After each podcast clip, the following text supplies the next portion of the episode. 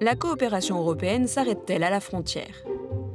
Depuis le traité de Maastricht et la mise en place de l'espace Schengen, la notion de frontière peut paraître un peu floue pour beaucoup d'Européens. Pourtant, chaque pays conserve son individualité, sa langue, son droit et ses politiques sociales. Des différences d'autant plus visibles le long de ces lignes géographiques, où vivent plus d'un Européen sur trois, soit un peu plus de 200 millions de personnes. Des zones transfrontalières, oubliées des politiques européennes Au contraire, en 1990, la Commission européenne décide d'aller plus loin dans l'accompagnement de ces espaces situés à cheval entre deux pays et crée le programme Interreg.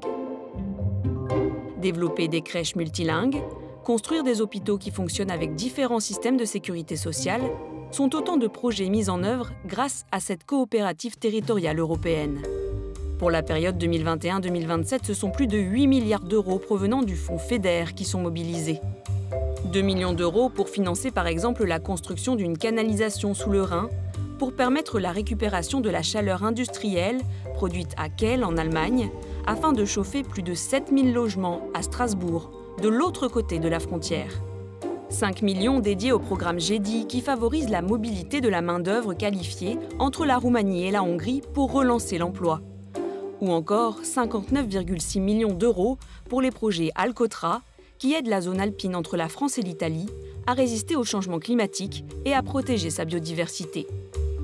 Mais les disparités entre les régions peuvent aussi être des obstacles insurmontables, des différences de juridiction, ou des tensions géopolitiques, comme celles constatées entre les îles de Mayotte et Madagascar, ont par exemple empêché tout projet Interreg d'aboutir.